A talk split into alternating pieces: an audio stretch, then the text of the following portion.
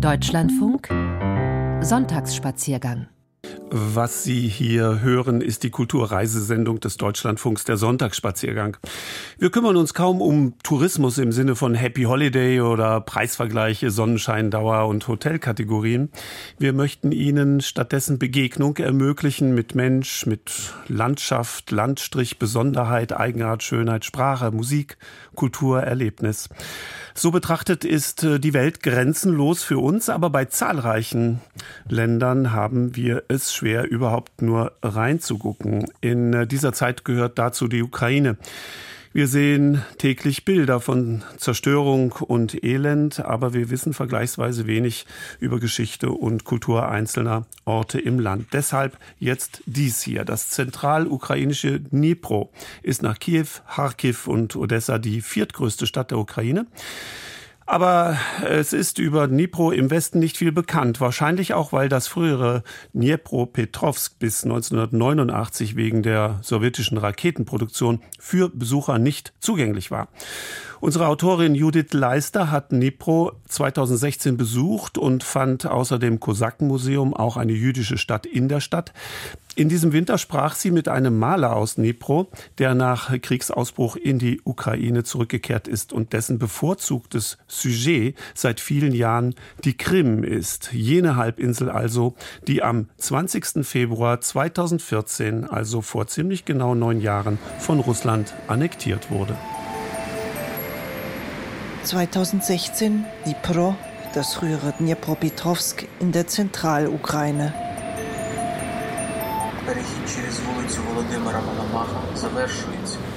Am kilometerlangen Jawonitsky-Prospekt ermahnt eine Ampel Sehbehinderte sanft, rasch die Straße zu überqueren. Obwohl die Krim bereits besetzt ist und der Krieg im Osten nur 200 Kilometer entfernt, scheint das Leben friedlich. Sogar ein Budenzauber wirbt um Besucher.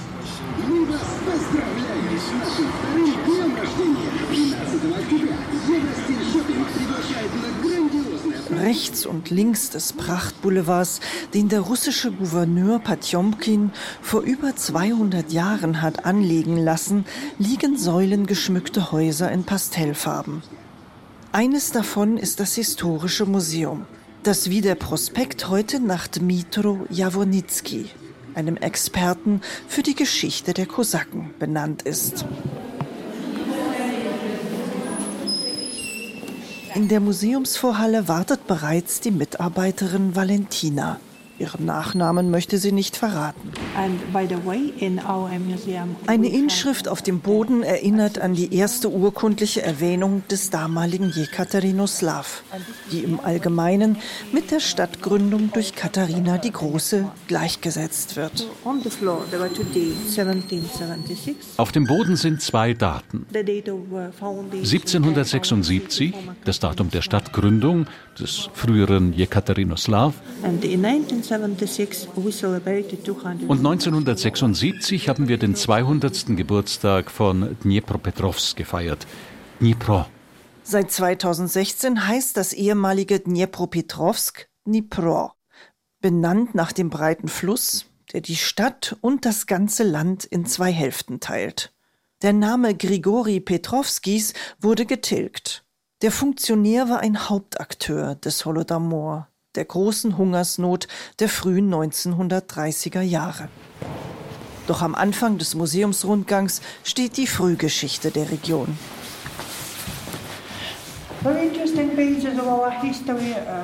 Einige Seiten unserer Geschichte sind mit den Skythen verbunden. Hier sehen Sie die Skulptur eines skytischen Kämpfers. Vor Hunderten und Tausenden von Jahren hinterließen Skythen, Griechen, Römer, Byzantiner, Juden, Tataren, Wikinger und Hunnen Spuren in der Steppenlandschaft. Von einem unbekannten Volk stammen die Kamenir Babe, die Steinahnen, archaische Figuren, von denen das Museum mehr als jedes andere in der Ukraine besitzt. Eine wichtige Rolle im Selbstverständnis der heutigen Ukrainer spielen die Kosaken. Entlaufene Leibeigene unterschiedlicher Herkunft, die sich in Reiterverbänden organisierten. Cossack is a word of Czech origin and means an independent armed man. Das Wort Kosake ist türkischen Ursprungs und bedeutet unabhängiger bewaffneter Mann. Auf unserem Territorium hatten wir fünf Siedlungen der Saporoga Kosaken. Da lebten nur Männer. The Cossacks lived uh, here in the central part of the uh. In der Mitte der Sitsch, des befestigten Lagers, war der Maidan, wo der Kosakenrat abgehalten wurde. Kosaken waren vor allem Krieger. First of all, Cossacks were warriors. Die Region Dnipro war vor 1775, als Katharina die Große das Gebiet annektierte, ein Zentrum der Kosaken, die sich im 17. Jahrhundert zu einem autonomen Hetmanat zusammengeschlossen hatten. Nach der Einverleibung ins Zarenreich flohen viele Kosaken oder wurden in die russische Armee integriert. Hier haben wir die Uh, Kesselpauke. uh, Sie hat die Kosaken zur Versammlung gerufen. guarded uh, the people, the Cossacks for Cossacks Council. Auch eine Replik von Ilya Repins berühmtem Bild, die Saporoger Kosaken schreiben dem türkischen Sultan einen Brief aus dem Jahr 1891, gibt es im Museum. Das Gemälde zeigt eine angebliche Szene aus dem osmanisch-russischen Krieg von 1676. Ein Haufen lachender Kerle mit geschorenen Köpfen diktiert einem Schreiber eine unflätige Absage an den Sultan, der Unterwerfung gefordert hatte. Der Schreiber hat eine gewisse Ähnlichkeit mit Jawornicki, dem Museumsgründer. Valentina weiß, wie der Forscher in Repins Bild hineinkam. Ripin and Javornitsky were friends. Riepin und Jawornicki waren Freunde. Immer wieder bezogen sich die Ukrainer bei ihren Unabhängigkeitskämpfen auf kosakische Traditionen. Auch im Krieg gegen Russland greifen populäre Songs das kriegerische Erbe auf.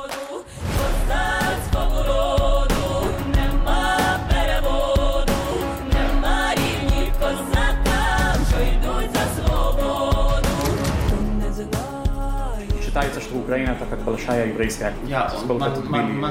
Dnipro 2016. Im Menora Center spricht Rabbiner Schmuel Kaminecki vor einer deutschen Reisegruppe. Sein Dolmetscher kommt kaum hinterher. Als wir 1990 kamen, hatten wir so eine winzige kleine Synagoge. Und da wollten wir eine größere bauen. Und da sagte man uns, wofür denn eigentlich? Äh, Это da gibt es keine Leute, die dahin 2000 год. werden. Das war 2000. Когда мы построили Менору, тоже сказали, зачем и для кого. Dann haben И wir тут мало места. dieses Komplex Menora gebaut und da sagte man wieder, wofür denn dieser Maßstab, also diese ganze Größe. Aber heutzutage ist es uns wieder viel zu klein. The, the Jewish community here is, uh, она процветает, еврейская Und die, община. die, die äh, jüdische Gemeinde hier blüht auf. Das Menora Center ist der 77 Meter hohe Beweis, dass sich in Dnipro lange nach dem Holocaust wieder eine starke jüdische Gemeinde etabliert hat.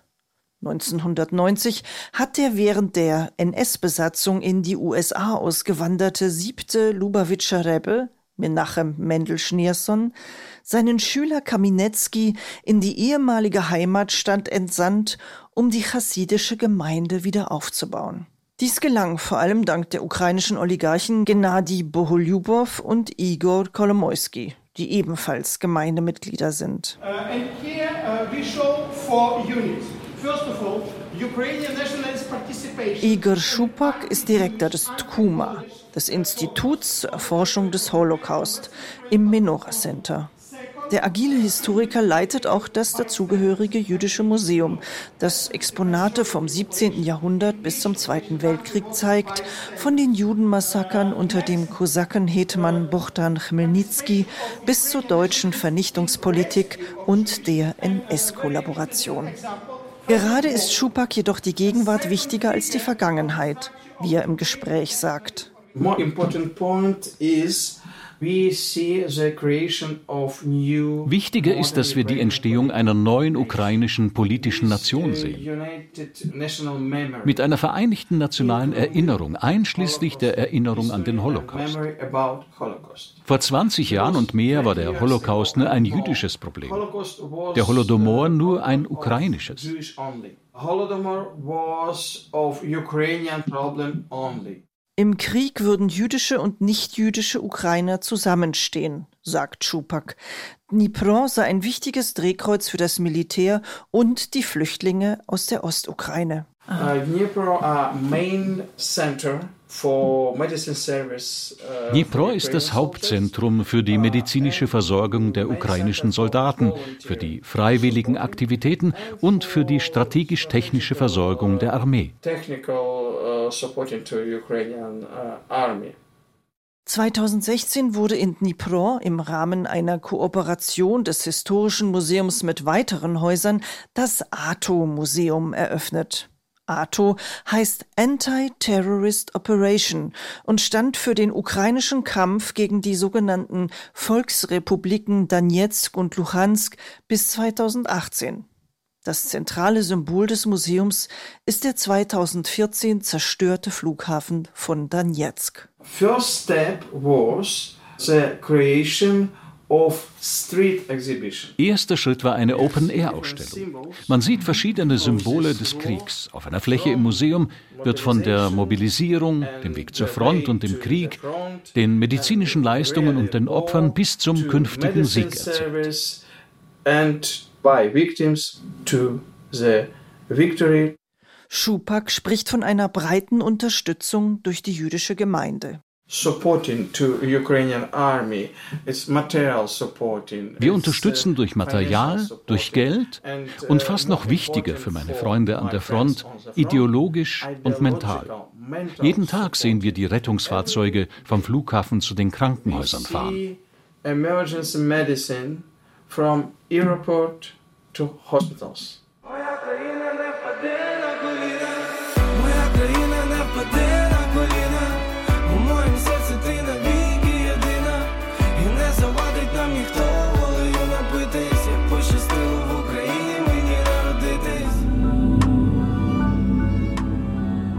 Dnipro, Ukraine, Anfang 2023. Eine Stadt im Krieg. Die Museen und das Menora Center sind geschlossen. Praktisch jeden Tag gibt es Luftalarm. Die bisher schlimmste russische Attacke auf die Stadt erfolgte am 14. Januar. Aus einem eingestürzten neunstöckigen Wohnhaus wurden über 40 Menschen tot geborgen.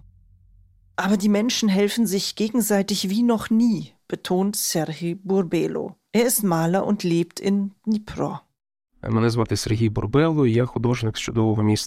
Mein Name ist Serhii Burbelo. Ich bin ein Künstler aus dem wunderbaren Dnipro. Burbelo weiß, dass er und seine Frau es besser haben als die Bewohner der Hochhäuser. Yes, I live in the Amur district. Ich lebe im Bezirk Amur in einem Privathaus. Wir haben eine Feuerstelle und einen Gasofen. Deshalb haben wir es etwas leichter als die Menschen in Apartments. Wir können uns am Feuer wärmen, wenn der Boiler nicht funktioniert und Essen kochen, auch ohne Elektrizität.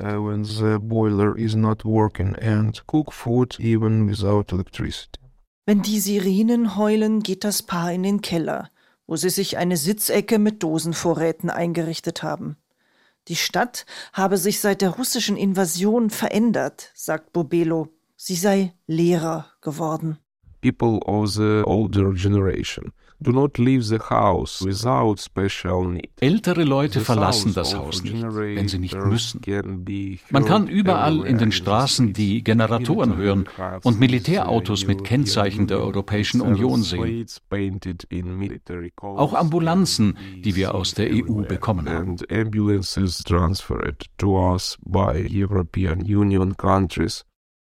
Als am 24. Februar 2022 der Großangriff Russlands auf die Ukraine begann, war Burbelo in Hamburg. Im ukrainischen Konsulat sollte eigentlich eine Auswahl seiner Bilder gezeigt werden. When the war started, my wife and I were in Hamburg. Als der Krieg anfing, waren meine Frau und ich in Hamburg. Meine Ausstellung über die Krim stand kurz vor der Eröffnung, genau zum Jahrestag der Annexion der Halbinsel durch Russland. Obwohl wir in Deutschland hätten bleiben können, haben wir uns entschieden, in die Ukraine zurückzukehren, um als Freiwillige zu helfen.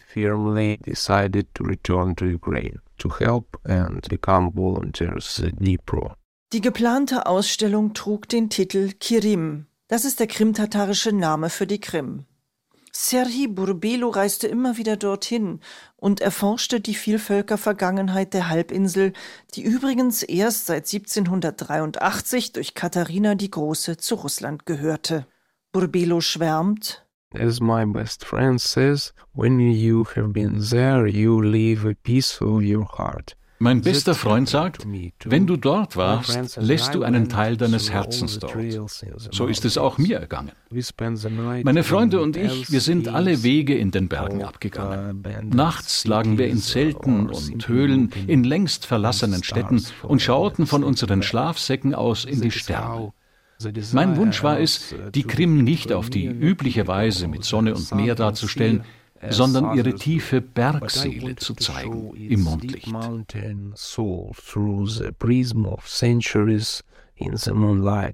Burbelos Gemälde tauchen die verlassenen Festungen der Krimtataren, die Höhlenstädte der Karaimen und die alten Friedhöfe der Ostgoten in geheimnisvolle, zart leuchtende Dunkelheit. Leider stehen die Bilder derzeit ungesehen in einem Hamburger Depot herum. Serhii Burbelo schmerzt es, dass die Krim heute russisch ist, und er begrüßt es, dass seine Heimatstadt Dnipro mehr und mehr entrussifiziert wird. Inzwischen wurden acht Denkmäler von russischen Persönlichkeiten, darunter Puschkin und Gorki, entfernt. Immer mehr Straßen und Plätze erhalten statt russischer ukrainische Namen. Gut so, findet Burbelo. Schließlich habe die Geschichte der Region nicht erst mit Katharina der Großen begonnen. Es ist schade, dass man die Ukraine in Westeuropa historisch und kulturell lange nur durch die Brille imperialer russischer und sowjetischer Narrative wahrgenommen hat. We have to change that right now. Так плине час, в пам'яті кадр кривавих стежин.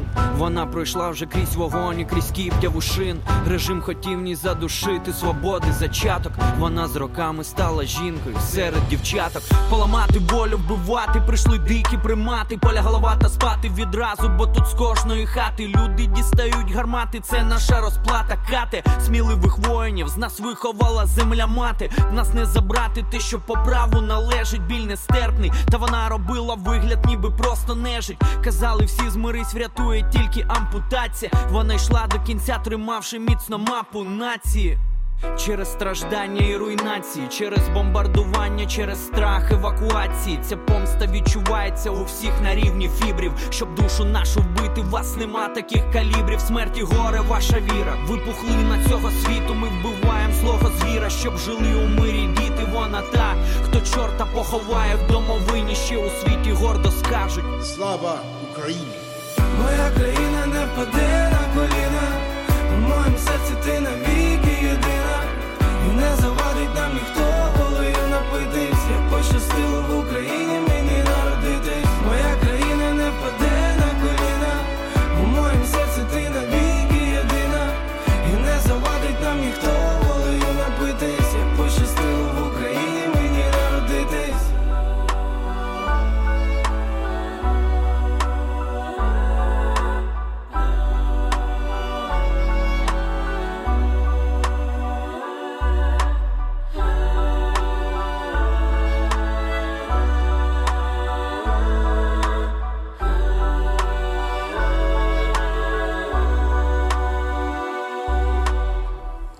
Moja Krena sang da Jarmak und Judith Leister, meine Kollegin, berichtete aus Dnipro. Jetzt Tamara Lukascheva, auch aus der Ukraine.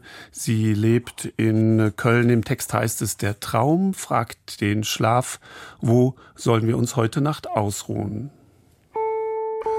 Oh.